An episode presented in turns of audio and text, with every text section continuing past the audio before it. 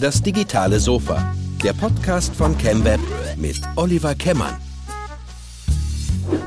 Ja, herzlich willkommen zu einer neuen Folge von Das digitale Sofa. Heute zu Gast in Wiesbaden bei Seibert Media. Einen der beiden Seibert-Brüder habe ich hier auf dem Sofa sitzen. Martin. Vielen Dank für die Gastfreundschaft. Ja, sehr gerne. Schön, dass ihr hier seid. Mit Sofa. Mit Sofa. Ja, das Sofa haben wir hierher gebracht. Für euch ist es normal, aber bisher hat noch keiner ein Sofa mitgebracht, um hierher zu kommen. Da siehst du mal. ja, das Sofa reißt Vor allem gerne. ist es so ein schönes, ja. Das ist gut, ne? Ja. Ähm, nee, wir, wir fahren wirklich gerne rum. Wir gucken uns ja gerne ähm, Sachen an. Wir beide mm, kennen uns vielleicht zu viel gesagt, aber ich, ich kenne euch seit, seit über zwei Jahren und wir waren mal hier zu Besuch und ihr habt uns damals schon euer Büro vorgestellt, vor allem eure Arbeitsweise vorgestellt und ich war echt geflasht. Und ich, ich muss dich unbedingt mal hier in den Podcast einladen, damit du mal die ganze Geschichte erzählst. Und ähm, deswegen freue ich mich, dass das geklappt hat. Ich weiß, du hast viel zu tun. Deswegen meine Bitte, Ah, fang, fang von vorne an. Ich kenne euch übrigens auch. Also ich glaube, ähm, unser persönlicher Kontakt ist deutlich weniger intensiv als mein Kontakt mit euch als sozusagen Unternehmen. Das ist mir schon ab und zu mal Okay, begegnet. Also ja. im, im Evoked Set der Mainzer Agenturszene äh, kommt ihr zumindest für, in meiner kleinen Blase vor. Schön, das freut mich. Ja, aber fangen wir mal vorne an. Also ich meine im Prinzip, du hast auch mit deinem Bruder zusammen eine Firma. Ähm, das ist ja, das ist ja eine lange Reise. Fang da vielleicht wirklich mal am Anfang an, weil, Ja, okay. euch gibt's ja auch schon eine ganze Weile. Ne? Das ist immer ganz spannend. Ja, also wir haben auch ganz klassisch als ähm, Agentur angefangen. Wenn heute ein Redakteur oder so jemand, also häufig ist es, wenn hier in die, sozusagen jemand von der Lokalzeitung vorbeikommt, dann schreiben die immer, wir seien eine Agentur. Und dann ärgern sich die Mitarbeiter immer und schimpfen auf den Artikel und äh, weil ähm, wir sozusagen, wie du schon sagst, eine relativ lange Reise ähm, hinter uns haben. Das Ganze begann, als ich 17 war und da drüben übrigens in die Elli Holz Schule ging. Und da war ich in der 11. Klasse und meine Eltern mussten dann für mich bürgen, dass ich ins 18. Lebensjahr nicht mit Schulden eintrete. Das darf man in Deutschland nämlich nicht, weil es kommt so von den Ärzten und so, die dürfen mit dem Hippokratischen Eid sich nicht selbstständig machen und dann machen die ihre Kinder, die aber noch Minderjährige sind, zu Geschäftsführern von irgendwelchen Firmen, von denen sie denken, dass die kommerziell erfolgreich werden sollen. Da sind viele von denen aber trotzdem Ärzte und haben halt keine Ahnung, wie, wie man Geld verdient, sondern nur, wie man Patienten heilt. Das ist jetzt sehr pauschal ausgedrückt.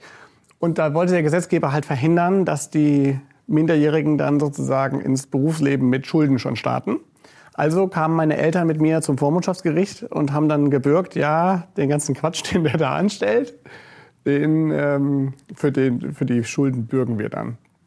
Und dann bin ich, du weißt es ja selbst, also für so eine Agentur braucht man insbesondere ein Gehirn und äh, Leute, die motiviert arbeiten. Also Kapital brauchte ich nicht. Und dann bin ich hier unten tatsächlich, da ist jetzt so ein Friseurladen drin. Da war früher Menk Computerspiele.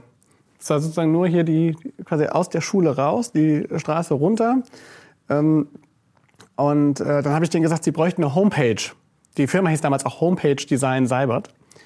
Und ähm, die, äh, Wann war das? Die, das war 1996. Ja. Und ähm, die erste Homepage hat damals 75 D-Mark gekostet. Habe ich auch gleich angefangen aufzuschreiben, wie lange ich dafür brauche. Waren lediglich 25 Stunden.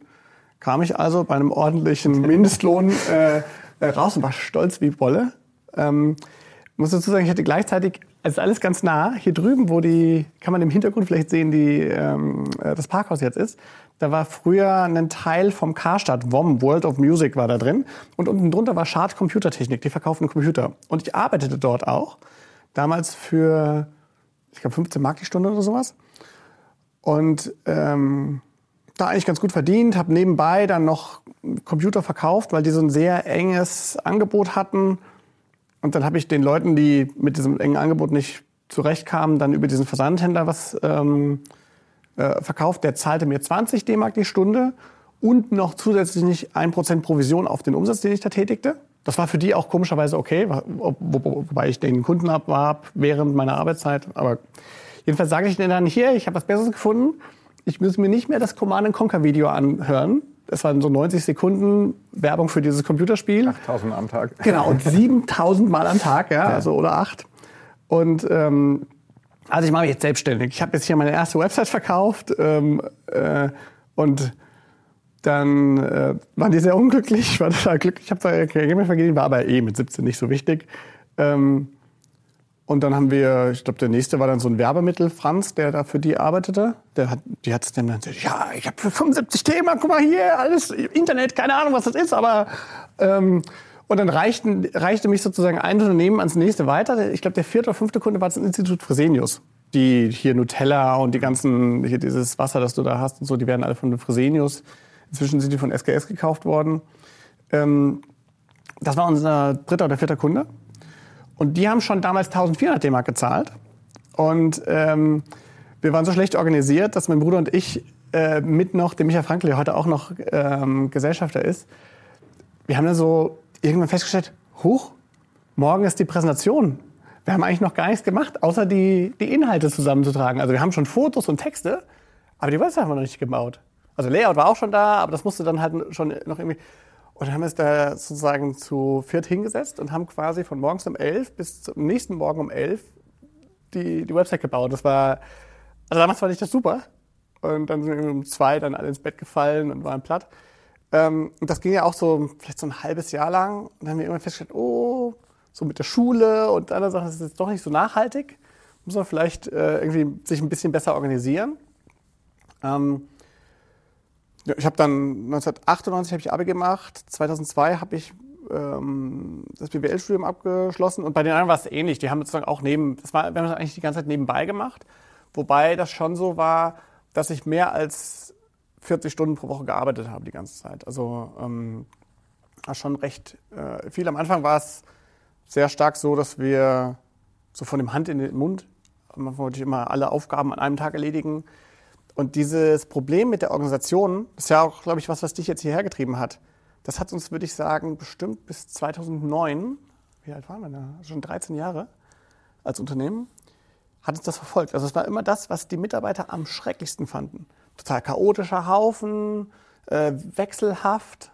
Ähm, also es fällt mir total leicht, mich innerhalb von zwei Minuten weltherrschaftsähnlich mit einem neuen Thema zu, äh, von einem neuen Thema zu begeistern und dann sozusagen nach dem Ruder zu greifen und zu sagen, komm, wir fahren nach da, ist viel cooler da, die Weltherrschaft ist da drüben. Und ähm, das ähm, irgendwann hat mein Bruder dann festgestellt, dass er, dass er das Ruder ein bisschen weiter wegstellen muss, damit ich da nicht so gleich so leicht äh, äh, die Richtung ändern kann. Kommt mir bekannt ähm, vor. aber ähm, das hat halt total durchgeschlagen auf unsere Organisation. Also irgendwann meinte mal äh, mein Trauzeuge, tatsächlich ist auch ein Geschäftspartner, der meinte zu mir, Martin, du verkaufst am liebsten Sachen, die du noch gar nicht hast. Wie wär's, wenn wir was verkaufen, von dem wir schon wissen, dass wir verkaufen können? Wäre viel besser, oder? Weil wüssten wir, Qualität stimmt, können wir in, in Time abliefern, Profitabilität ist okay. Wenn du immer Sachen verkaufst, die wir noch gar nicht haben, dann ist es immer wie eine Wundertüte. Keiner weiß, was rauskommt. Wenn wir Glück haben, läuft es gut, aber in ganz vielen Fällen läuft es halt nicht gut. Und dann ist es halt auch nicht profitabel. Ist nicht gut. Und ähm, ja, das hat ziemlich lange gedauert, würde ich sagen. Da habe ich vermutlich der Organisation äh, viele Früchte, die wir später erst geerntet haben, vorenthalten. Ja. Wie groß wart ihr damals schon? Also heute seid ihr 150? Also ich weiß, dass als wir Abi gemacht haben, waren wir 19 Leute. Also als ich Abi gemacht habe, so, Entschuldigung bitte. Ähm, äh, mein Bruder ist drei Jahre älter, der hat dann zu, ungefähr zu dem Zeitpunkt dann sein Bauingenieurswesenstudium abgebrochen, weil er irgendwie festgestellt hat, okay, das wird vermutlich nichts mehr mit dem Bauen. Mache ich nicht. Und hat dann angefangen, ähm, Informatik zu studieren. Ähm, wir sind, also heute sind wir so knapp 160 Leute. Ähm, und dazwischen kann ich es dir nicht so genau sagen. Also wir sind, wir haben, äh, ich glaube im Jahr 2017 oder 2018 haben wir einen krassen Sprung irgendwie von 90 auf 140 Mitarbeiter sowas gemacht. Das war auch nachträglich, muss man sagen, ziemlich schmerzhaft und äh, schwierig für die Organisation meines Erachtens. Ähm, aber eigentlich würde ich sagen, ich, das haut jetzt vermutlich mathematisch nicht hin, aber so umsatztechnisch haben wir eigentlich immer so ein Wachstum von ungefähr 25 bis 30 Prozent äh, pro Jahr gehabt. Und das hat auch so von der Organisation her eigentlich ganz gut funktioniert. Also es war jetzt nie so super schmerzhaft. Ähm, bei dem sehr großen Personalwachstum war es so, dass wir einfach sozusagen falsche Hypothesen hatten, auch mhm. was der Markt braucht und wie wir den bedienen können und so. Es tut mir nachträglich auch ein bisschen leid, weil wir Leute eingestellt haben, bei denen wir später festgestellt haben, äh, okay, das funktioniert gar nicht. Mhm. Und eigentlich bin ich wenn wir mal zu Command Conquer zurückkommen, ja. diesem Spiel, ja, da, ähm, das habe ich früher natürlich auch gespielt. Ich musste das ja spielen, weil ich habe es ja 8000 Mal am Tag äh, sozusagen eingetrichtert bekommen. Und äh, das ist ein, äh, so ein Strategiespiel, bei dem man sozusagen eine Armee aufbauen muss und dann mit der Armee die gegnerische Dorf ist es nicht, also sozusagen ähm, äh, Festung einnehmen muss. Und ich, da gibt es dann so welche, die machen das total riskant. Also die bauen quasi ein schnelles Auto und setzen da so einen, so einen Kerl rein, der Häuser in die Luft sprengen kann. Und dann fahren die da hin und dann sprengen die sozusagen deinen Bauhof und, oder was auch immer in die Luft. Und dann kannst du nichts mehr bauen und dann blutest du quasi aus. Also das ist eine, eine ziemlich effektive Strategie, die ähm, aber sehr riskant ist. Weil wenn das, dieser Kerl oder dieses Auto sozusagen aufgehalten wird, bevor es den Bauhof zerstören kann, dann verlierst du selber, weil du so viel Zeit investiert hast, um das aufzubauen. Und ich war eher so ein konservativer Spieler. Ich habe immer sozusagen mich sozusagen verteidigt und ganz viel sozusagen geerntet und aufgebaut. Und wenn dann mein Lager sozusagen platzte und ich keine, keinen Platz mehr hatte, wo ich die ganzen Leute, dann habe ich gedacht, okay, jetzt müsstest du eigentlich mal die Leute da rausschaffen. Und äh, dann habe ich festgestellt, dass die anderen sozusagen quasi so unterentwickelt waren, dass ich schon vermutlich 20 Minuten früher hätte da angreifen können. Ich weiß alles ganz martialisch, aber so sind die Computerspiele halt. Und so mit, mit sowas beschäftigt man sich als 17-Jähriger, oder zumindest ich. Ähm, und so führen wir eigentlich seit zwischen 23 Jahren das Unternehmen auch ultra konservativ, könnte man sagen. Also immer, ja, was passiert denn, wenn wir das und das machen? Dann könnte ja das Unternehmen pleite gehen. Dann gefährden wir die Sicherheit unserer Arbeitsplätze. Die Leute werden auf uns sauer sein. Und das war zum Beispiel in dem Jahr so, dass wir Leute eingestellt haben, die wir dann nicht nach der Probezeit, aber zumindest relativ schnell denen auch sagen mussten, sorry, das funktioniert nicht, weil wir haben quasi betrieblich gar keinen Bedarf für deine Stelle. Wir dachten, wir hätten den, aber wir haben den gar nicht. Und ähm, das fühlt sich ähm, schlecht an und ich weiß gar nicht, wie diese amerikanischen Venture Capital getriebenen Unternehmen äh, das machen. Da muss man vermutlich die Beziehung zu seinen Mitarbeitern irgendwie ausschalten und sagen. Fühl nix. Ja, oder äh, ich habe das mal in Stellenanzeigen äh, gelesen, die sagen, ähm, do the job of your life. Da dachte ich, oh, das ist ja eigentlich so ganz nett. So, ich mache jetzt so den besten Job meines Lebens. Und dann ich so, okay, ich weiß aber auch, dass ich sozusagen quasi verbrenne. Also es ist ja so ein Aufruf für arbeite lange ähm, und bring alles ein, in der Hoffnung dann, dass du irgendwelche Anteile bekommst von irgendeinem Unternehmen, das dann in die Börse geht und dann bist du mhm. stinkereich, dann brauchst du auch später nicht mehr so viel zu arbeiten. Dann macht es auch Sinn, sozusagen, sich so auf eine Sache zu fokussieren. Ist aber schon so eher so ein turbokapitalistisches denke, die ich quasi auf die Mitarbeiter übertrage. Und ähm, also wir, mein Bruder und ich und die anderen, dengeln halt jetzt seit 23 Jahren an dem Unternehmen rum. Da hat man mehr Zeit, um Fehler zu machen, um äh, Sachen auszuprobieren, zu lernen, was nicht funktioniert. Ähm, das erscheint mir deutlich natürlicher und wäre auch tatsächlich meine Empfehlung für Leute, äh, als Unternehmer das nachzumachen. Weil die andere Sache, da kann man ganz schön in der Scheiße setzen anschließend. Ja? Also wenn du jetzt, irgendwer gibt dir eine halbe Million Euro oder in Amerika sind es dann gleich zehn, ähm, dann stehst du aber auch dumm da. In, in Amerika haben die ja dann wenigstens keine Schuld selber. Also in Deutschland ist es ja häufig sogar so, dass quasi der Unternehmer das Risiko auch noch einer Privatinsolvenz oder irgendwelcher Repressalien auf sich nimmt. Äh, das ist meines Erachtens auch ein Grund, warum wir hier so schlecht aufgestellt sind, was Venture Capital angeht. Ja. Das heißt, ihr wart im Prinzip eigentlich schon immer, auch wenn man das Wort da noch nicht gekannt hat, aber schon immer nach Prinzipien der Agilität, was man heute als agil bezeichnet. Also du kamst ja über diesen Brand 1 Artikel, ja? Genau. Und ja. der Überschrift des Brand 1 Artikels ähm, war ähm, das Ende des Patriarchen. Ja. Ähm, und das war eigentlich so ganz gut. Also was mir nicht so gut gefallen hat, war, dass dieser Artikel so stark auf mich sozusagen abhob als einen der Gründer. Aber ähm, ich würde sagen, nein. Wir waren früher ein ziemlich familiengeführtes, patriarchalisches Unternehmen. Das heißt, äh, mein Bruder, aber insbesondere auch ich, weil mein Bruder hat sich mehr so um Technik, um auch sozusagen, meiner Oma habe ich früher mal erzählt, ähm, ich erzähle den Leuten, dass wir gut sind und der Jo, Joachim, mein Bruder, der ist gut. Und so funktioniert unser Laden. Ja, also ich erzähle heiße Luft, die Leute denken, ach Mensch, das klingt ja gut, das machen wir. Dann komme ich nach Hause und dann sagt ihr, ach scheiße, wie sollen wir das ausbaden, was du da verkauft hast? Kenn das, das, das, das klappte irgendwie. Das hat so jemand braucht, braucht man einfach. ja, das, ein Bruder, der das, das gerade bügelt. Das Schlimme ist, Oliver, so Leute, die so einen Quatsch erzählen, braucht man eigentlich nicht. Ja, das, Was wir beide sollten jetzt sagen. Ja, das, äh, aber, okay. aber sie sind mich noch nicht losgeworden. Ja. ja. Ähm, und ähm, ja, also da, das war zumindest so eine starke Rollenverteilung, die wir ähm, im Unternehmen haben. Ja. Und wann, wann bist du dann auf den, oder was hat dich da, also wenn ich sage, ich habe, wir haben uns einfach mit uns selber dann auch irgendwann mal beschäftigt, wie wollen wir das eigentlich weitermachen? Was war bei euch so der ausschlaggebende Grund, das, sag ich mal, systematischer zu machen, was ihr da gemacht habt? Ja, da also musst du, glaube ich, mit dem sofort nochmal wiederkommen. das, das, dauert äh, länger. Du, nee, das muss dein Bruder äh, dir erzählen. Also, okay. Weil äh, ich habe es mir gar nicht ausgesucht, sondern ähm, also ich erzähle es dir mal sozusagen böse. Ja? Ähm, die anderen haben, mussten sozusagen die ganze Zeit unter dem Chaos meiner Wankelmütigkeit und auch den, den immanenten Problemen, die mit so einem Führer sozusagen einhergehen. Ja? Also er ist, er ist nicht nah an der Entscheidung dran. Ähm, trifft Entscheidungen, von denen er denkt, die seien gut.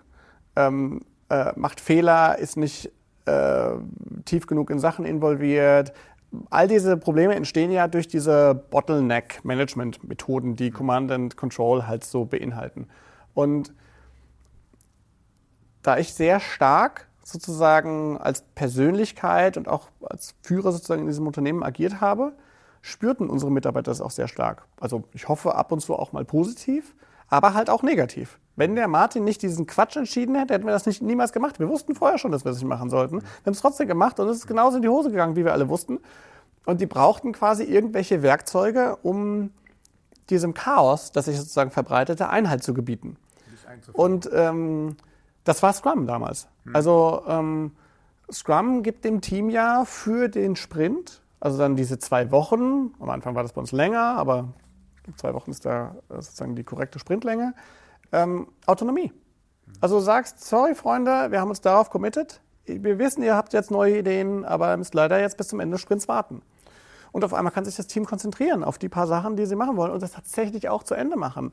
Denn das ist auch sozusagen schwierig für die, für die ganzen Unternehmer da draußen. Diese Wankelmütigkeit sorgt halt dafür, dass du überhaupt nicht, du erzählst halt gar keine Wirksamkeit. Weil Dinge, die wirklich relevant sind, Dinge, die über den längeren Zeitraum sich positiv auf dein Geschäft auswirken, die kannst du halt nicht in zwei Tagen erledigen. Das ist Quatsch. Also der, es gibt auch so ganz viele Bücher, in 30 Minuten besseren Telefonvertrieb oder in 30 Minuten bessere E-Mail-Kampagnen. Das ist ja Quatsch. Das ist halt sozusagen, das ist Bauernfängerei. Ja. Man kann so ein Buch lesen, aber schon allein das Buch dauert länger als 30 Minuten, auch wenn das anders draufsteht. Und dann hast du ja nichts erledigt. Da hast du nur ein paar Ideen bekommen. Dann musst du noch stundenlang oder tagelang oder wochenlang an dieser einen Sache arbeiten, damit regelmäßig Newsletter rausgehen, so wie du die haben willst. Und ähm, den Teams die Möglichkeit zu geben, diesen operativen Weg von irgendwer hat eine tolle Idee, alle sind davon ähm, überzeugt, dass diese Idee was wird, bis hin, diese Idee geht tatsächlich auch in ein Stadium über, das dem Kunden was bringt ähm, da liegt halt ein unglaublich großer Zeitraum äh, dazwischen, der, so wie du dich jetzt selber hier beschreibst, offensichtlich für dich und mich zu lange ist, um sozusagen uns begeistert zu halten. Ja? Du bist dann sozusagen schon an anderen Themen und machst an anderen Sachen weiter. Mhm. Da versuchen die noch diese Idee umzusetzen. Und wenn die Organisation das nicht geschafft hätte, mich sozusagen davon sozusagen zu lösen von diesem Prozess, mhm. Dann würde ich den vermutlich heute noch torpedieren. Mhm. Und insofern könnte man sagen, ist ähm, Scrum ein Mechanismus gewährt, das keinesfalls ich in die Organisation reingebracht habe, sondern dass mein Bruder hauptsächlich sozusagen der Organisation gegeben hat, um sich gegen mich zu verteidigen. Ich habe dann später festgestellt, das funktioniert viel besser. Mhm. Also da kommt ja auf einmal was raus, was wir vorher so gar nicht produzieren konnten, was wir vorher gar nicht äh, erwirken konnten. Und äh, dann machen wir das mal ein bisschen mehr. Und ähm, so sind wir in diese Viele nennen es ja auch Enterprise Scrum, wir nennen es Agile Organization, also sozusagen die, der Versuch, diese agilen Prinzipien auf die Unternehmensorganisation zu übertragen. Äh, Neudeutsch heißt es, glaube ich, jetzt New Work. Ähm, Wobei. Letztendlich, ähm, ja, ja, gut, wir brauchen immer einen, einen, einen neuen Namen ja. für die Sau, die wir nochmal durchs Dorf treiben wollen. ja. ähm, Siemens das Next Work, das finde ich eigentlich viel cooler. Okay. Ja, ich, also ich bin Ich, ich denke, dass wir in vielen Bereichen äh, bessere deutsche Worte ähm, äh, gebrauchen könnten. Da muss man nicht so viele Englische benutzen. Ähm, insofern keine Ahnung. Neues Arbeiten. Aber ja, Äh, neues die Arbeiten nächste Generation des Arbeitens. Ich find, bin absolut bei dir. Ich finde aber neues Arbeiten ist es ja schon, es verändert ja schon Arbeiten. Ja, und, und ich merke auch, auch bei uns, dass das natürlich auch, ähm, dass das echt auch ein Prozess ist, wo man auch sowohl als das ist doch für Unternehmer, Unternehmer schwierig, oder? für Unternehmer, ich finde für Mitarbeiter genauso. Ja? Also ich finde, es ist schwierig, äh, ähm, wenn man, keine Ahnung, 10, 20 Jahre auch als, als Mitarbeiter in, in so einer Situation war, äh, dann auch äh, auf einmal mehr Verantwortung zu kriegen und auch zu, sozusagen zu sagen, hey, pass mal auf, jetzt seid ihr mit im Boot. Das muss man auch lernen. Und ich finde auch, da muss man auch dann durchaus Ja, wobei ich, sein. also mein Eindruck war, ich projiziere das einfach mal böserweise auf dich, die glauben dir das nicht. Ja. Oder die glauben mir das nicht. Die sagen, ja, ja, der Kämmer, der hat da eine neue Strategie, eine neue Sau, die das durch durchs Dorf treibt. Kennst du diesen Conveyor Belt of Software? Also du stehst am Flughafen und die Koffer kommen rein und dann gehen sie wieder raus durch diesen Conveyor Belt. Zugband, Fließband, wie auch immer man das äh, nennt. Sag mal auf Ähm, Deutsch. Ja, ja, wenn uns auf Deutsch. äh, Ich, ich kann mir das Gepäckband. Genau, das Gepäckband, ja. Also, und diese Software kommt rein. Im Konzern ist es hauptsächlich so. Du guckst die an und denkst, oh, eigentlich ein ganz netter Koffer. Aber äh, komplex, neue Prozesse, total schwierig. Jetzt ist der Koffer schon bei der Hälfte. Denkst du, ach, weißt du was? Den ignoriere ich einfach, der fährt ja wieder raus. Ist er wieder raus? Und du hast, genau, du hast, kriegst du gar nichts mehr mit. Also das Beste ist, wenn jemand neue Software, und das machen wir ja viel, Software zur Teamzusammenarbeit, einfach ignorieren. Ja, also einfach gar nichts machen. So, ja, ja, mhm, Wiki, super. Ähm, und dann fährst du schon wieder raus. Und ähm, die, du musst es halt hinkriegen, dass die Mitarbeiter verstehen, dass dieser Agile-Kram, den du da machen willst, also das mit dem Vertrauen, das mit dem auf Augenhöhe, dass du das ehrlich meinst. Und das heißt, du bist als Unternehmer dabei, was Neues einzuführen, ohne direkt die Früchte der Mitarbeiterpartizipation einzusammeln. Und da ist es sehr schnell in diesem Tal der Tränen sozusagen zu sagen, ach ja, funktioniert ja nicht. Die Mitarbeiter wollen ja nicht, die haben auch keinen Bock darauf. Sagst du, nee, sorry, du hast die so interessiert in den letzten zehn Jahren, dass die genau wissen, dass du jederzeit zurückkommen kannst und zubeißen kannst. Also verhalten die sich, wie sie es gelernt haben, erstmal vorsichtig und gucken mal. Und ähm, da habe ich schon mit vielen Leuten gesprochen, die haben gesagt, ach, da habe ich wieder abgebrochen, die wollen das auch gar nicht. Ich habe die dann auch gefragt und die haben gesagt, nee, nee, mach du mal lieber wieder. Und dann habe ich gesagt, ach ja Mensch, wenn ihr das sagt, dann mache ich das wieder.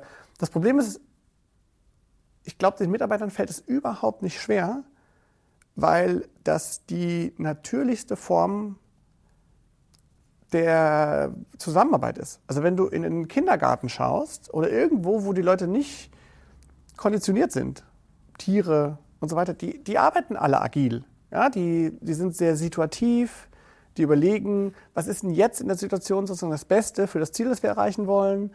Und das ist erst das ganze Misstrauen und dieser Steuerungswille, der im Übrigen meines Erachtens, gut, den Amerikanern auch, aber auch uns Deutschen unheimlich anhaftet, sozusagen so dieses krampfhafte Wissen und kontrollieren und steuern wollen von irgendwelchen Dingen. Also die, zum Beispiel die, jedes Projekt, das du mit Kunden besprichst, vergleichen die immer mit einem Hausbau oder mit, mit irgendwelchen Dingen, mit einer Fabrik, wo man vermeintlich das Gefühl hat, man würde dieses Modell verstehen und könnte jetzt einfach dieses abstrakte Modell, also Hausbau, auf das Online-Marketing-Projekt, das ChemWeb für mich macht, übertragen.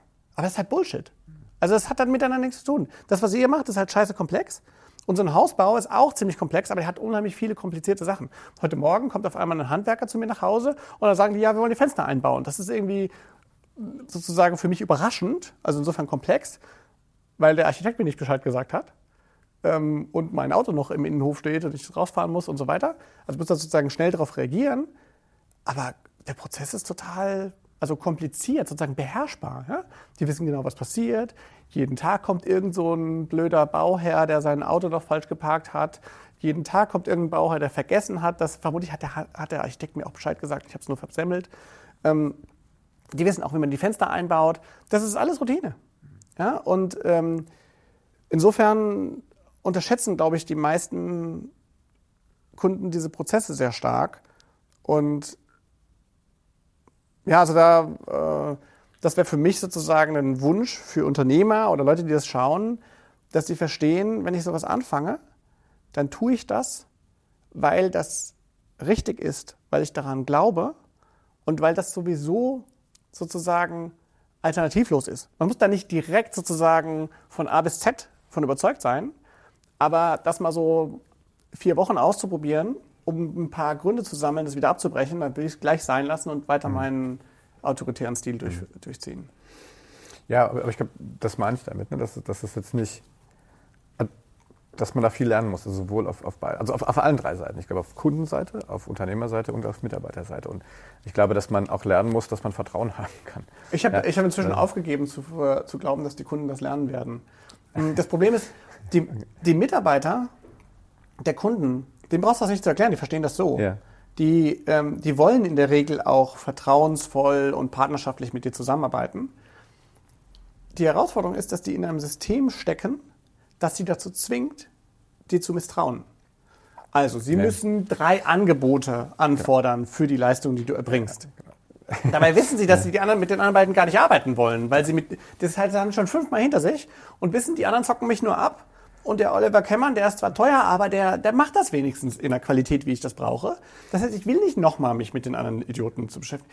Das führt dann teilweise dazu, dass wir inzwischen machen wir das aber früher war das so, da rief uns dann sozusagen ein befreundetes Unternehmen an und sagt, könnt ihr mal ein Angebot schreiben? Da müsst das und das drinstehen mit dem und dem Preis.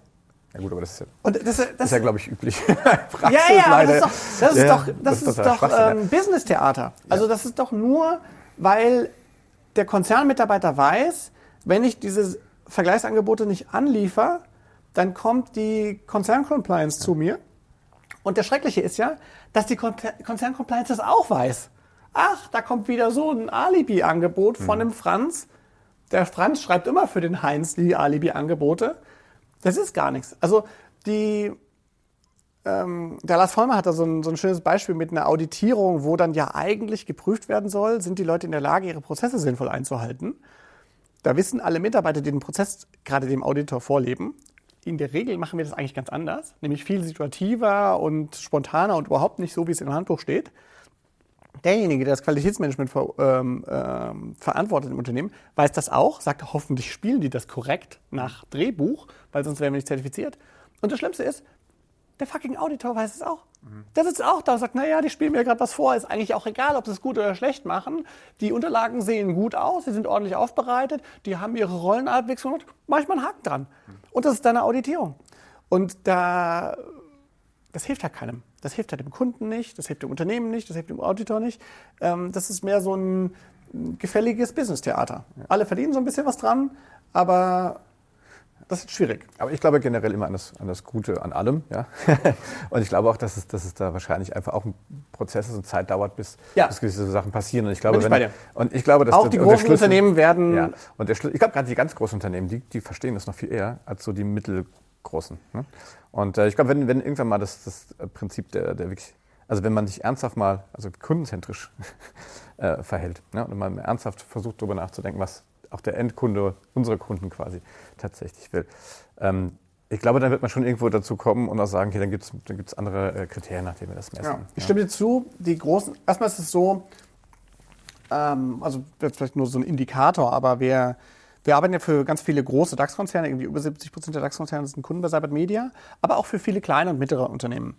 Ganz kleine Unternehmen haben kein Justiziar, die nehmen immer unsere Vertragsvorlagen und unterzeichnen die. Also zum Beispiel jetzt hier mit DSGVO, da brauchst du ja immer eine Auftragsdatenverarbeitungsvereinbarung zum Beispiel. Wir verkaufen ja also Wikis und dann stehen da interne Informationen drin, also musst du irgendeine so eine rechtliche Grundlage haben. Die mittelgroßen Unternehmen, die haben einen eigenen Justiziar. Ich weiß nicht, der ist vielleicht nicht so richtig ausgelastet. Jedenfalls schicken die immer Vertragsvorlagen, die total einseitig sind. Also da frage ich mich immer, lesen eure Leute das nicht? Oder, oder, oder macht ihr es absichtlich so, dass die quasi dann, also wenn wer das unterschreibt, ist doch doof. Ich muss doch jetzt zu dir zurückkommen und dir sagen, guck mal, das ist unfair und das ist unfair und das ist unfair, das kann ich gar nicht unterschreiben, weil das gar nicht im Verhältnis zu dem Geschäftsstil steht, den wir da haben. Wenn du jetzt 100.000 Euro von mir haben willst, wenn irgendein Mitarbeiter von mir einen Tweet ablässt, dass wir dich als Kunden gewonnen haben, wie viel Geld soll ich denn da von dir kriegen, damit sich das lohnt? Das kann ich doch gar nicht unterschreiben. Und da hast du recht, wenn du jetzt zu einem großen Unternehmen gehst, die haben sowas nicht. Wenn die großen Unternehmen dir Verträge vorlegen, dann sind die in der Regel partnerschaftlich.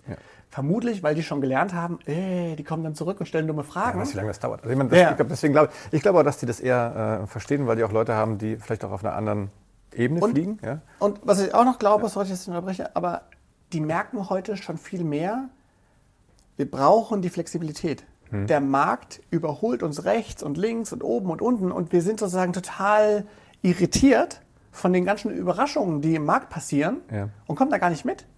Und wir müssen jetzt als großes Unternehmen, auch mit der Verantwortung für die vielen, vielen Mitarbeiter, die wir hier haben, ähm, und natürlich auch mit dem Potenzial, das wir als großes Unternehmen ja. haben, müssen wir mal schauen, dass wir uns hier ein bisschen besser aufstellen. Ja. Und dann stellen die fest, oh, mit diesem Agile-Ding, ähm, da, ähm, da kann man das machen. Und jetzt muss ich, ah, okay, ich muss den Mitarbeitern mehr vertrauen. Und ich glaube, das, was den großen Unternehmen insbesondere schwerfällt, ist, die haben so viele Regularien, so viele Richtlinien ja. und so viele nicht kodifizierte strikte Verhaltensweisen. Also es gibt ja, also viel schlimmer als die aufgeschriebenen Sachen. Im Konzern sind ja die nicht aufgeschriebenen Sachen. Das macht also wo du, genau, das macht man, das machen wir hier so nicht. Ja. Das läuft hier so nicht. Und das, ähm, die erste Erkenntnis, die du quasi als Mitarbeiter ähm, machst, ist, die Unternehmung ist ja ein eigenes System. Das heißt, du kannst jetzt gar nicht dich mit dem Oliver Cameron zusammensetzen und sagen, komm, wir machen das mal anders, sondern wenn du anfängst, dieses nicht konforme Verhalten an den Tag zu legen, dann wehrt sich das System, und das ist ein relativ mächtiges System dagegen. Deswegen sagte ich vorhin, ich habe das aufgegeben. Ja. Ich glaube schon, dass diese Systeme zunehmend irritiert werden und zunehmend hin zu mehr Partizipationen mhm. tendieren. Ähm, aber diese, diese 50 Jahre aufgebauten, ja. habitualisierten Prozesse, die umzustellen, ist halt sehr, sehr aufwendig. Das fällt dir als Unternehmensinhaber mit einem Unternehmen mit 30 Mann deutlich leichter, auch wenn dir es auch sehr vorkommt. Wenn ich mir da auch mich mit, mit Wettbewerbern oder, oder Mitbewerbern, wie auch immer, unterhalte, dann denke ich mir, wow, ja, also ihr seid noch deutlich weiter als wir. Wir sind da, glaube ich, schon deutlich weit, wie viel da irgendwie stehen bleiben. Und ich glaube, das kann man auch projizieren. Ich glaube, sitzen einfach auch in, wenn ich überlege, ein Marketingleiter von, von einer mittelgroßen Marke oder sowas, der ist wahrscheinlich so alt wie ich. Ich habe die letzten 20 Jahre irgendwo, war ich immer am Puls der Zeit. Der wird ja rechts und links auch allein von allen möglichen Sachen, die es da gibt, ähm, an Technik und sowas und, und, und an Kanälen und sowas überholt. Ja, das, ich, ich glaube, für, für so jemanden ist das immer schwierig. Und ich glaube, auch wenn jetzt einfach eine Generation von Leuten nachwächst, die schon viel eher sowas gelernt haben, ne, dann, mhm. dann wird das wahrscheinlich auch einfacher. Ich würde mal gerne, ich habe mir noch so ein du paar Sachen ja, aufgeschrieben. Okay. Ich bin nicht mal ersten ich, so, ich bin am pass auf, Babbeln, und wir ja. haben gar nicht drüber gesprochen. Ja, äh, ist doch wunderbar, dafür, dafür machen wir das ja. Ähm, die, äh, ja, du wir, wir haben, wir haben so einen Timer, ja, ja. ja komm, ich, guck mal, wir, komm, ich spendiere noch zehn Minuten. ja, alles gut. Nee, ähm, Erzählt doch einfach ganz kurz, weil ich das auch super spannend finde, was ihr macht. Weil im Endeffekt, ihr, ihr habt am Anfang, hast du ja gesagt, ihr seid ja so ein bisschen rum, auch mehr anders, was ihr macht. So, und irgendwann habt ihr euch quasi auf, auf, auf ein spezielles sag mal, Produkt oder einen Hersteller äh, mehr oder weniger fokussiert. Das ist doch richtig, oder? Ja, richtig. Äh, äh Atlassian. Erzähl mal, was ich echt spannend finde, weil wir das auch nutzen. Erklär mal ein bisschen. Du musst davon ausgehen, unsere Hörer sind durchaus äh, nicht nicht so fachkundig. Ja. ja. Äh, also meine Schwiegermutter hört auch zu. So, der musst du das mhm. jetzt erklären. Also die ähm, erstmal grundsätzlich was Cybert Media eigentlich schon immer gemacht hat, ist, wir haben versucht, Teams dabei zu helfen, besser zusammenzuarbeiten. Und da wir so Technik-Nerds sind, haben wir hauptsächlich sozusagen als Hammer Software mitgebracht. Und da guck mal, ihr wollt besser zusammenarbeiten. Hier ist ein Stück Software, mit dem könnt ihr das machen. Also schon im Jahre 1999 haben wir das erste Intranet gebaut, nachdem wir Websites am Anfang nur verkauft hatten. Übrigens an diese äh, Institut Fresenius ähm, Organisation. Für 1400 ähm, Mark. Ja, das hat dann schon ein bisschen mehr gekostet damals. Das ging auch länger, ja. weil die wollten ja ihre interne Zusammenarbeit damit äh, verbessern. Und das war unser erstes Intranet. Und ähm, also wir versuchen Teams im Unternehmen dabei zu helfen, besser miteinander zusammenzuarbeiten und auch ganzen Unternehmen mit ihren Mitarbeitern und untereinander und so weiter. Und äh, ein zentrales Element dabei ist, dass wir versuchen, das, worüber wir jetzt schon seit einer halben Stunde gesprochen haben, also diese Partizipation, Augenhöhe, Transparenz, ähm, Macht in die Peripherie, also dem Mitarbeiter, der direkten Kontakt mit dem Kunden hat, den mächtig zu machen und den Geschäftsführer, den Vorstand, den sozusagen tendenziell eher zu entmachten und dem zu sagen, guck mal, du hast eh keine Ahnung, was deine Kunden brauchen, lass das mal die entscheiden, die da vorne sind.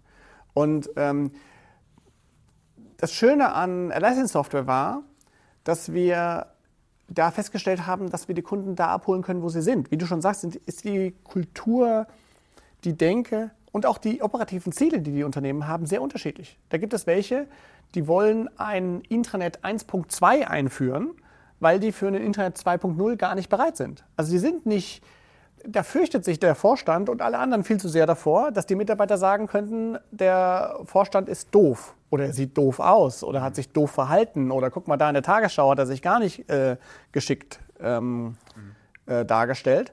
Und dann sagen die, okay, so ein Microblog, in dem so jeder alles schreiben kann und jeder das sehen kann, den wollen wir gar nicht, weil das ist uns irgendwie zu viel Transparenz.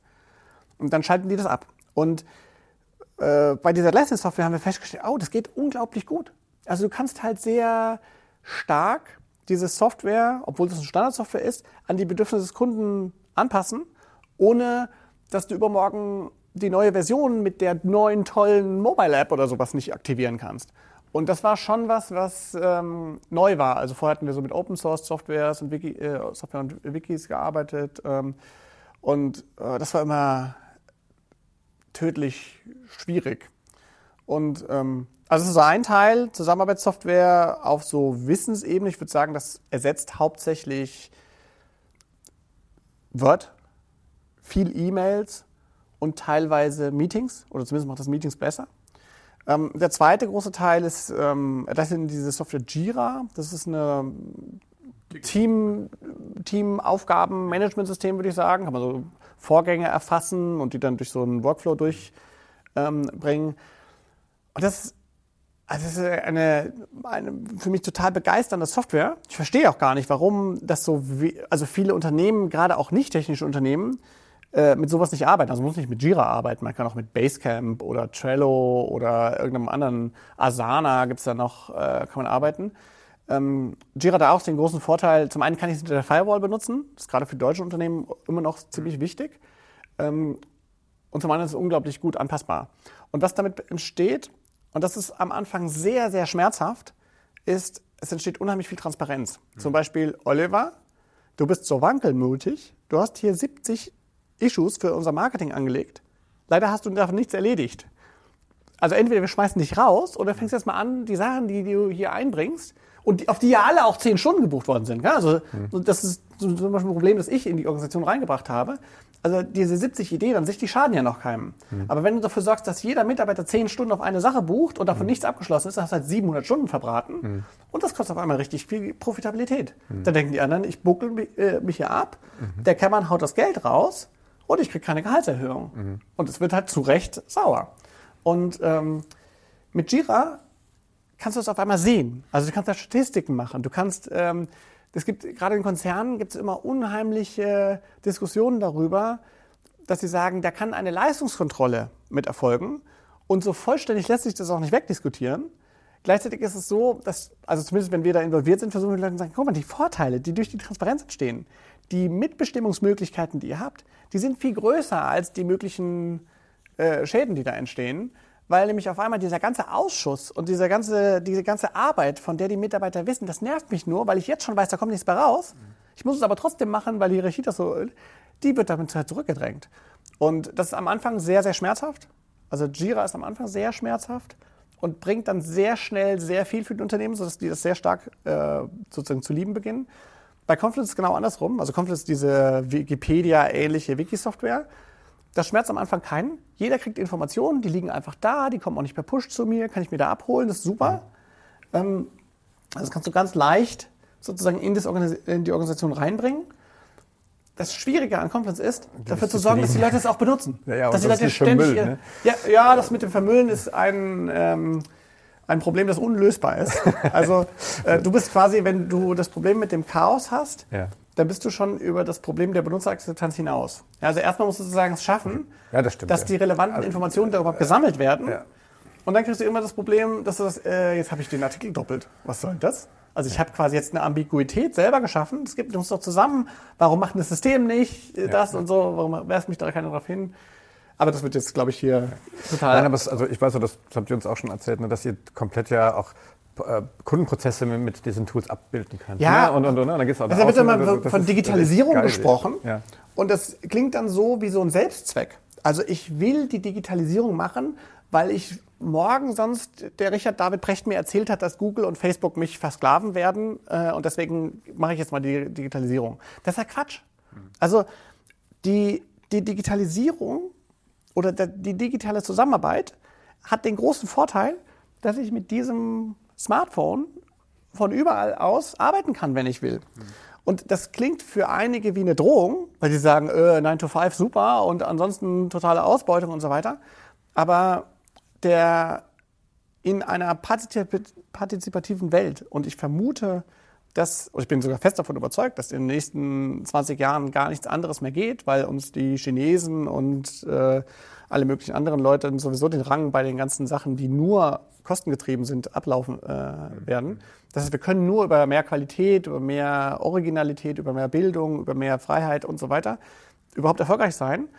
Und dann will ich als Mitarbeiter arbeiten können, wann ich will, so viel ich will, wo ich will.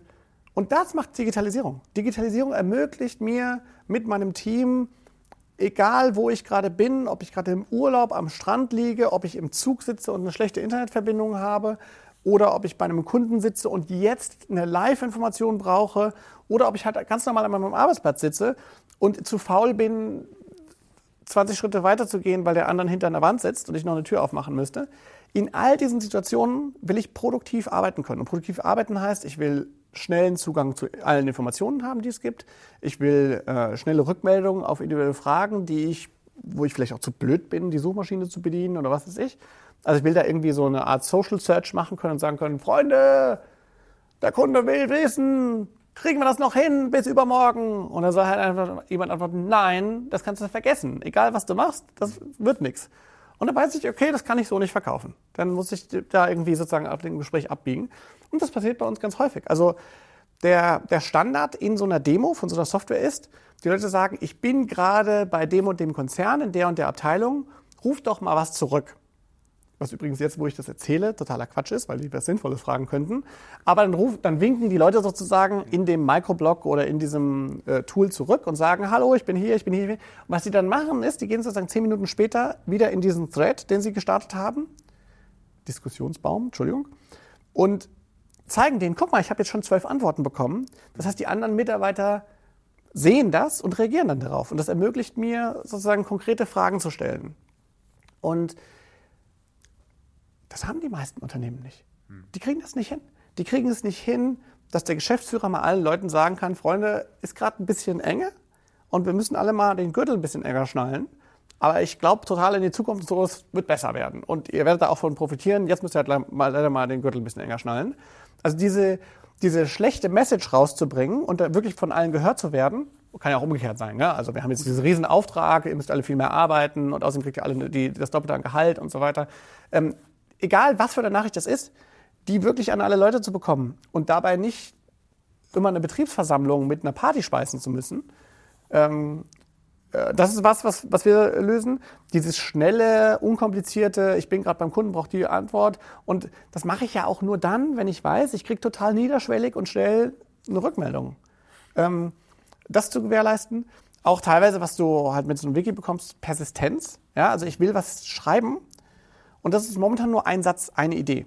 Und dann soll der sich langsam weiterentwickeln. Und irgendwann sind es quasi zehn Seiten mit einem richtig ausgefeilten Konzept, das ich jedem Kunden vorlesen kann und sagen kann, guck mal, so läuft das mit dem, mit dem Prozess. Und genau aus den Gründen gibt es ihm jetzt diese 20.000 Euro.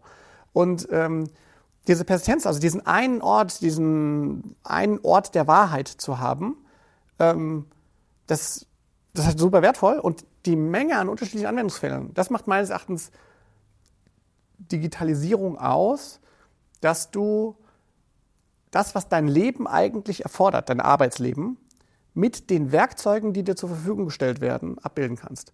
Und wenn ich sehe, wie die Konzerne scharenweise jetzt auf Office 365 migrieren, ohne nach rechts und links zu schauen, also wir sind ja Google-Partner und versuchen sozusagen, die davon sozusagen zu überzeugen, statt Office 365 G Suite von Google zu kaufen, und da gibt es gerade bei den Konzernen, die denken da gar nicht drüber nach. Und wird darauf angesprochen, ja, wisst ihr denn, dass es von Google eine Alternative gibt? Ja. Ja, und habt ihr euch mal damit befasst? Nö. Ja, aber warum nicht? Das ist günstiger, das ist mächtiger, das kann mehr, das ist eine bessere Usability. Alles spricht dafür, dass ihr euch das mal angucken solltet zumindest. Nö, das machen wir nicht. Freunde, also. Und dann kriegen die Leute einen Hammer in die Hand gehört und der ist halt nee, suboptimal. Vielleicht. Das ist jetzt, ja, vielleicht, keine Ahnung. Also die, ja. ähm, das, was Microsoft da gemacht hat, ist im Vergleich zu dem, was Microsoft die letzten zehn Jahre gemacht hat, super. Nur die letzten zehn Jahre hat Microsoft halt nur Scheiße gebaut. Die haben das Internet verpasst, die haben Mobile verpasst, die haben den Browser verloren. Microsoft hat, die haben das Betriebssystem verloren, die haben alles verloren. Also, und jetzt gerade sozusagen noch die Kurve bekommen, Azure und Office 365. Oh, super. Gleich sind wir, ich glaube, wir sind inzwischen wieder eins der, der wertvollsten Unternehmen Ja, der. Welt. Ähm, auch herzlichen Glückwunsch an Satya Nadella, ähm, der da einen großen Einfluss äh, drauf hatte. Aber die der Software müssen die noch ein bisschen dengeln. Also das ist äh, nur so eine 2 Minus für mich. Aber immerhin. Ja, ja, ja, ja. Aber Äh, du musst gut. halt überlegen, was für, ein, was für ein Kostensprung das für die meisten Unternehmen ist. Die, die zahlen da sich dumm und dusselig glaub, und da wird Digitalisierung draufgeschrieben. Und ich so, Freunde, Ich glaube, Google ist wahrscheinlich auch für viele, äh, sag ich mal, die sich so nicht beschäftigen, wahrscheinlich hat in dem falschen die Kontext. Datenkrake, die, mein, die nehmen dann meine Die Coca-Cola meine Coca-Cola-Rezeptur und geben dir ein Pepsi. Ja, Ja, ich kann, das kann- kann mir Micro- vorstellen, kann ja. Microsoft auch machen und Ja. die Wahrscheinlichkeit, dass Microsoft das macht, ist vermutlich genauso hoch wie bei Google, nämlich null. Ja, aber ähm, Ja, aber es ist ja Psychologie. ja. Ähm, Im Prinzip, also dann dein Claim, ich habe es auch gesagt, Kick-Ass-Software und Rock'n'Roll Teams. Kick-Ass-Software haben wir verstanden. Ja, okay. Nein, hast du gerade schön erklärt. Aber mir gefällt dieses Rock'n'Roll Teams ähm, und dann stelle ich mir auch Entwickler vor. Ja, so, wie, wie kriegst du das in den Rock'n'Roll in die Teams? Was, was meinst du damit? Und, äh,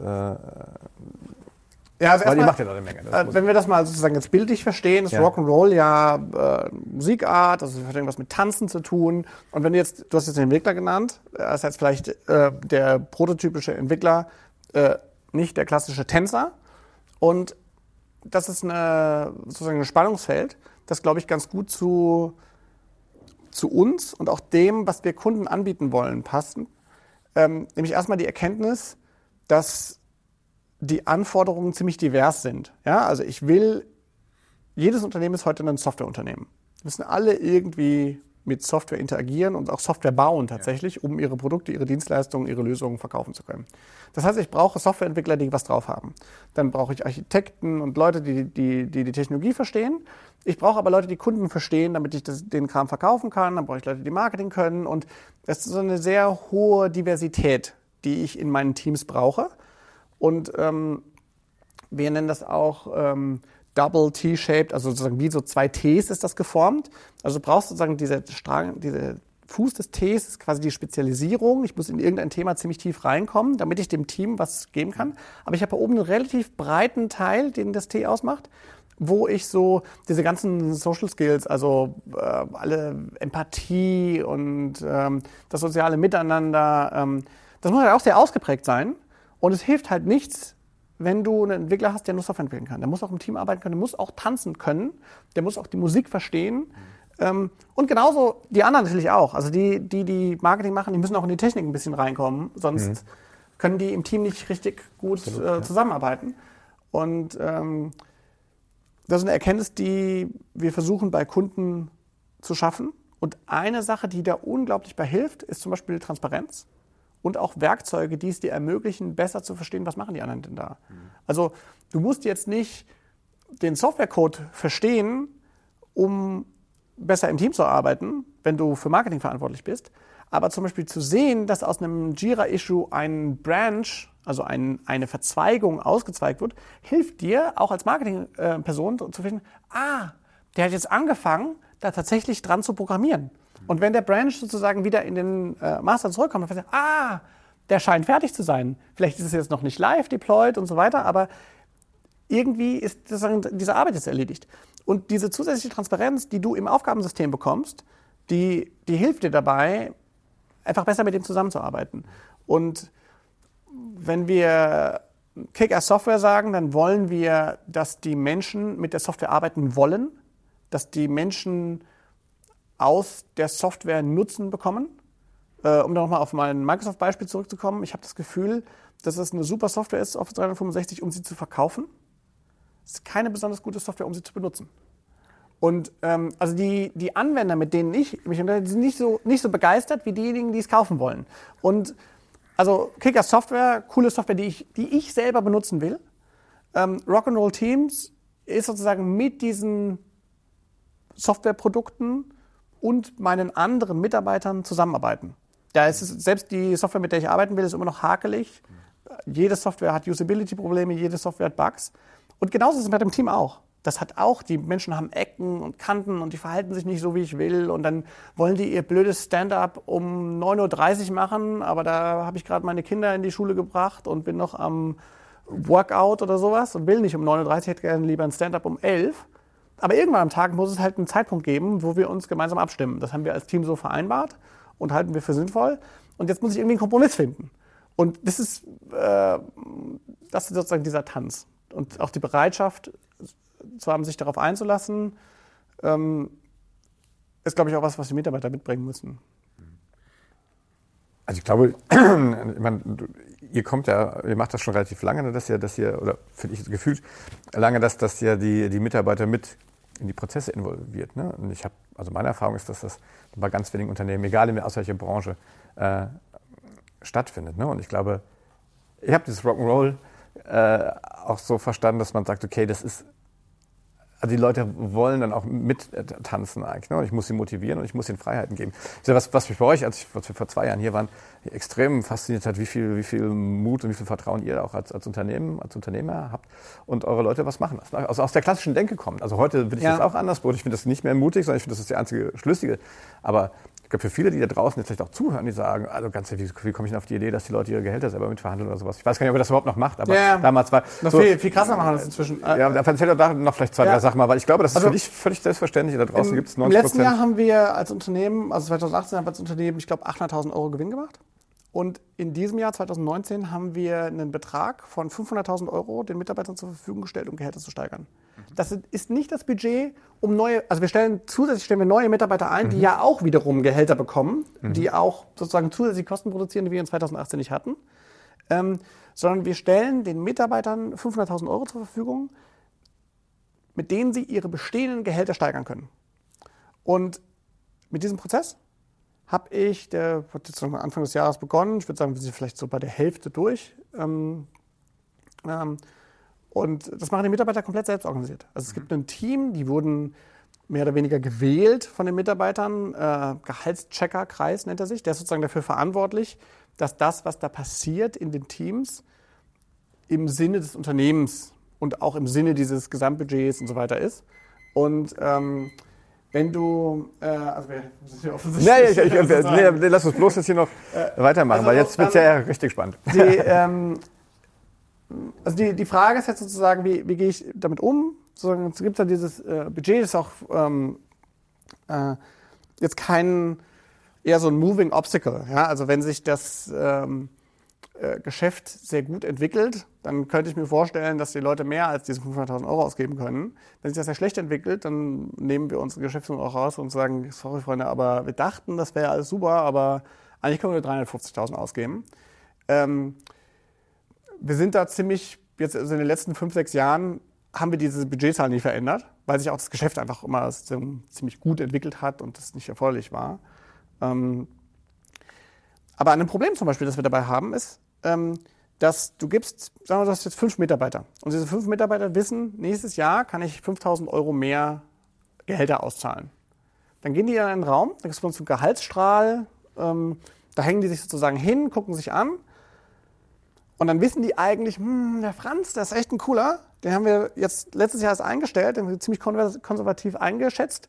Der performt eigentlich viel besser, der müsste hier einen Riesensprung machen. Und die anderen vier, die sind ja auch schon lange hier, das ist alles okay, die machen jetzt so einen kleinen Sprung. Das wäre sozusagen die faire Lösung. Das wissen die auch eigentlich alle. Das Ergebnis daraus kommt ist, jeder kriegt 1000 Euro. Mhm. Diese Freunde, das, weiß ich, das sehe ich ja von außen, dass das nicht die richtige Lösung sein kann. Ja, aber das ist halt gefällig. Ja? Also der, der Franz, der eigentlich sozusagen der Überperformer ist, ach, sagt, ach, ich will jetzt auch das Team hier nicht äh, kaputt machen und hier keine schlechte Stimmung. Ich halte mich mal zurück und die anderen sagen, oh ja, okay, ist ja eh die faire Lösung oder drehen wir auch niemanden auf die Füße. Und auf einmal hast du so ein Scheißergebnis. Und ähm, die, da sind wir sozusagen, da gibt es aber keine Lösung für. Ne? Also ich, äh, es gibt auch Leute, die bei uns, die sagen, naja, lass die das doch machen. Die sind, haben das doch als Team entschieden. Ja? Wenn der Franz das macht, dann vielleicht kündigt er auch. Das ist halt Schlamassel für uns, weil wir dann sozusagen jemanden, der total tolle Leistung eingebracht hat, verloren haben. Aber das werden die anderen schon feststellen. Sie sagen, oh Mist, das haben wir irgendwie falsch gemacht, beim nächsten Mal was besser. Oder der Franz, der explodiert dann nach zwei Monaten, weil er sagt, ja, Arschlöcher, ihr habt mich sozusagen da so klein gehalten und ich sehe ja immer noch, ihr macht ja immer noch eure Arbeit wie bisher und ich bin eigentlich schon besser als ihr alle. Und eigentlich hätte ich sozusagen vier von den fünf kriegen müssen und ihr hättet euch den Rest aufteilen können. Und ähm, es gibt also viele, die sagen, das wird sich schon von selber regeln.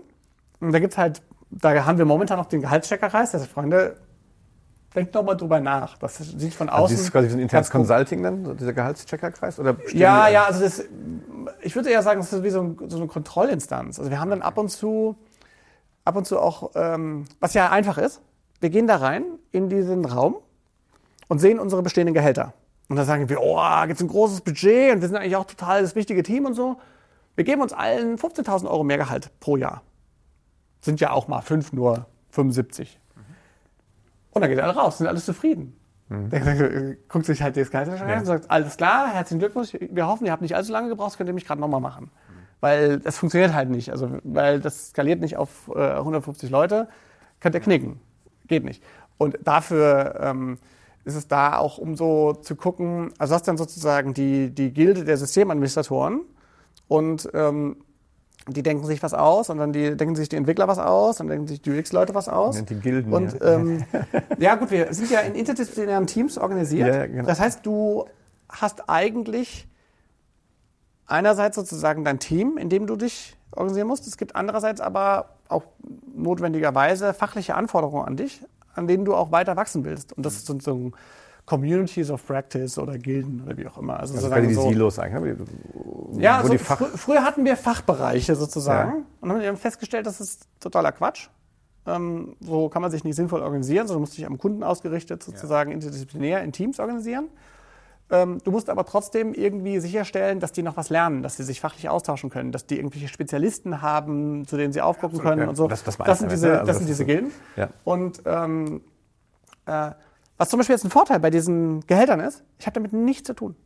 Mhm. Ich habe in die, seit Anfang des Jahres habe ich mich vielleicht 40 Minuten lang mit Gehältern beschäftigt und wir sind schon halb durch. Da sind sozusagen die, äh, die ganzen Mitarbeiter, die, ähm, bei denen ich zumindest das Gefühl habe, ähm, äh, da fällt es uns zum Beispiel total schwer, äh, Nachschub zu, zu organisieren. Da sind wir schon komplett durch. Mhm. Ähm, und das machen die halt selber. Und du hast jetzt gesagt, das fällt den Leuten schwer, den Unternehmern sozusagen diese Macht abzugeben.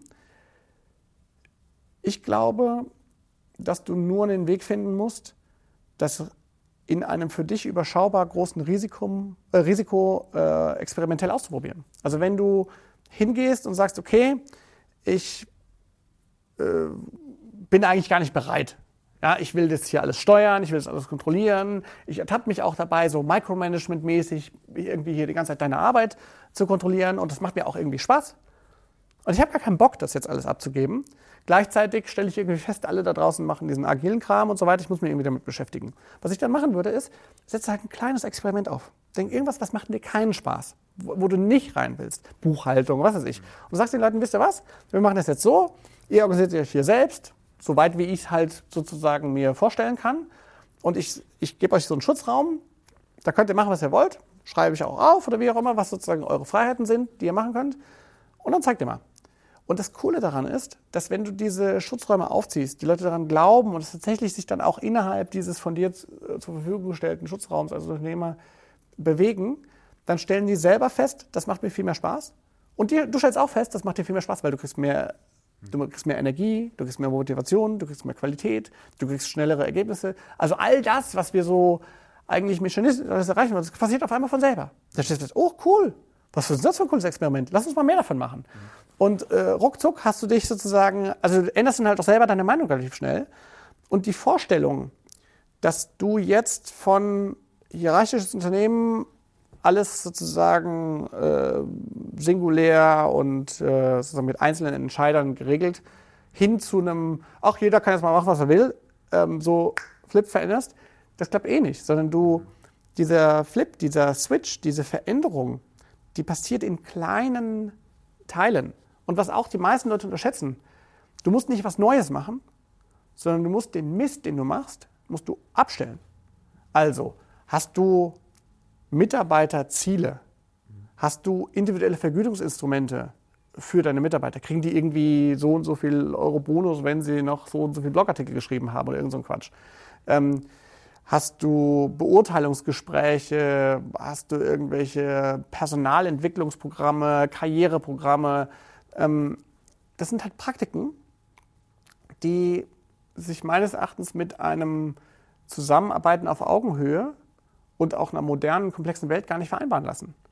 Und den Mut zu haben, davon was einfach nicht mehr zu machen. Also nehmen wir mal die, am toxischsten finde ich die, die individuellen Ziele. Du, also, du bist jetzt Mitarbeiter von mir und du kriegst jedes Jahr 10.000 Euro Gehalt von mir. Das ist nicht viel, aber dafür kriegst du noch 20.000 Euro, wenn du viele Aufträge ran schaffst. Da bist du zumindest schon mal über den Mindestlohn drüber. Ähm, und jetzt bist du natürlich die ganze Zeit dabei zu überlegen, wie kriegen wir neue Aufträge, weil du brauchst halt diese 20.000 Euro. Ähm, und jetzt halt hinzugehen als Unternehmer und zu sagen, weißt du was, wir machen das mal anders. Ich zahle dir jetzt einfach mal 30 oder vielleicht sogar 32.000 Euro, weil hättest ja vielleicht sogar noch mehr. Hast zwar noch nie mehr als die 20 erreicht, theoretisch wäre es aber möglich gewesen. Weißt du was, ab sofort kriegst du von mir 32.000 Euro Festgehalt und keine Provision mehr. Machst genau den gleichen Job weiter. Bist weiterhin dafür zuständig, dass wir viele Aufträge bekommen und so weiter. Und dieses Experiment, das muss man sich halt trauen. Ja, also muss dann keine Ahnung, ich weiß gar nicht, wie man das jetzt in Deutschland arbeitsvertragstechnisch äh, machen würde, aber wenn das jetzt ein kleines, risikoarmes Experiment sein wollte, dann würdest du es vermutlich einfach nur mal für sechs Monate ausprobieren wollen und dann mal gucken, wie es läuft. Müsste ich jetzt mit unserem Justiziar sprechen, ob man das darf, aber ich würde sagen, okay, ich gehe mal davon aus, das kriegen wir schon hin. Wir vereinbaren jetzt hier mal für die nächsten sechs Monate ist fix und wenn es mir nicht gefällt, dann gehen wir wieder auf das 10-20-Modell zurück schwupps, da ist unser Experiment, erstes Experiment am Start. Und nach sechs Monaten gucken wir uns an, was, wir, was du gemacht hast. Und wir werden vermutlich feststellen, dass dein Blick als Mitarbeiter viel breiter geworden ist. Dass du viel weniger fokussiert auf die reine Transaktion, also den Abschluss, der nämlich früher provisioniert wurde, geworden bist, sondern zum Beispiel viel profitablere Sachen verkauft hast. Also vorher hattest du eine Incentivierung, einfach nur den Abschluss zu legen. Auf einmal interessiert dich viel mehr, was die da hinten denken. Äh, hat der schon wieder so einen Mist verkauft? Ja. Ich weiß doch jetzt schon, dass wir keine Kohle verdienen. Und auf einmal also hörst du die und sagst, ah, ist irgendwie offensichtlich nicht so gut. Okay. Ah, ich wollte das andere soll ich verkaufen. Hm, davon kann ich aber nicht so viel verkaufen. Ist ja jetzt auch egal. Okay, verkaufe ich das mal. Und auf einmal stellst du als Unternehmer fest, der hat zwar viel weniger Aufträge gemacht, aber dafür viel profitablere. Das heißt, wir haben jetzt viel mehr Kohle in der Kasse auf einmal, mit dem ich zum Beispiel dieses Fixgehalt ähm, bezahlen kann. Und dann wird es dir relativ leicht fallen, die Experimente weiter durchzuführen. Und ich habe es jetzt bisher noch nicht erlebt, dass wir solche Experimente nicht erfolgreich durchgeführt haben und ich nicht klar sagen könnte, okay, es war von vornherein sozusagen klar und es hat mit Agile gar nichts zu tun, warum es nicht funktioniert hat. Also wir hatten zum Beispiel, ich hatte es vorhin erzählt, sehr viele Leute eingestellt, weil wir dachten, wir müssten auf jedes einzelne Produkt, das wir haben, einen einzelnen Marketingmanager. Dieser einzelne Marketingmanager würde dann dafür sorgen, dass dieses Produkt viel sichtbarer wird. Wir würden das Produkt viel, viel mehr verkaufen und dann hätte er sich selber refinanziert. Die Realität war, die neuen Produktmarketing-Mitarbeiter starteten hier und hatten keine Ahnung. Keine Ahnung von unserem Markt, keine Ahnung vom Produkt, keine Ahnung von den Kunden und keine Ahnung, wie sie jetzt sozusagen dieses Produkt erfolgreich machen sollten.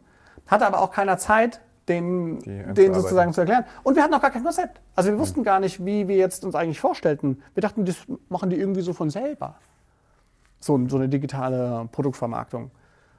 Und es stellt sich heraus, das macht die nicht von selber. Und das funktioniert auch nicht so. Und ähm, es gab sozusagen überhaupt keinen Effekt, der sozusagen durch diese. Und dann haben wir irgendwann nach irgendwie sechs, neun Monaten gesagt, hm, wir stampfen das wieder ein. Ihr könnt sozusagen mit dem Marketing-Team zusammenarbeiten, alles super. Aber wir machen kein so dediziertes Produktmarketing mehr, weil das funktioniert für uns nicht.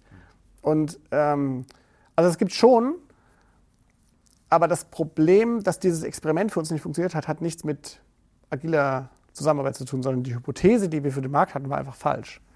Und ähm, das wäre vielleicht noch was, was ich jetzt Leuten, die sich mit agiler Zusammenarbeit ähm, beschäftigen wollen, mitgeben wollen würde, wenn du so ein Experiment machst, dann wäre es schön, wenn du anschließend eine einfache Attribution hättest, also eine Zuweisung.